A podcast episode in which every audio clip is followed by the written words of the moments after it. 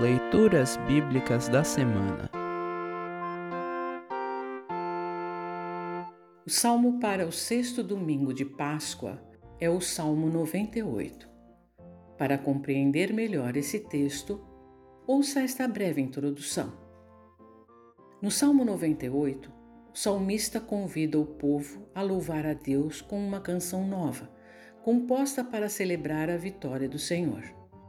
Deus cumpriu fielmente sua promessa e seu poder salvador ficou conhecido entre todos os povos. A própria natureza louvará a Deus junto com as pessoas de todas as nações. O salmista expressa profeticamente a difusão da mensagem de Jesus Cristo por toda a terra.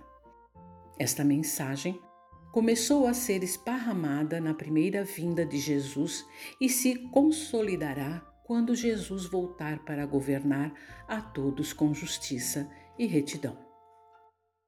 Ouça agora o Salmo 98. Salmo 98. Título: A vitória e a justiça de Deus. O Salmo. Cantem uma nova canção a Deus, o Senhor, pois ele tem feito coisas maravilhosas. Com a sua força e com o seu santo poder, ele se tornou vitorioso. O Senhor anunciou a sua vitória. Ele fez com que as nações conhecessem o seu poder salvador.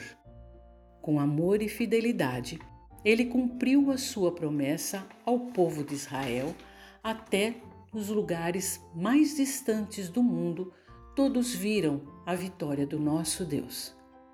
Cantem ao Senhor com alegria povos de toda a terra. Louvem o Senhor com canções e gritos de alegria.